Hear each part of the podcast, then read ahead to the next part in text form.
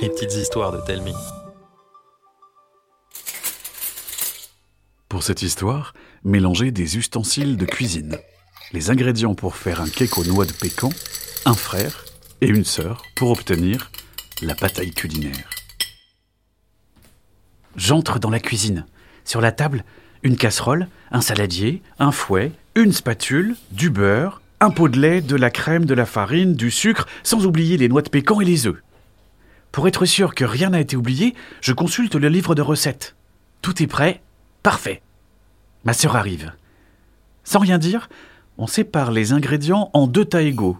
Au gramme près, s'il vous plaît. Puis on enfile nos tabliers et on se retrousse les manches. Ma sœur visse la casserole sur sa tête, moi le saladier. On se serre la main, la bataille peut commencer. Ma sœur allait gagner lorsque papa m'a sauvé. Enfin, pas vraiment.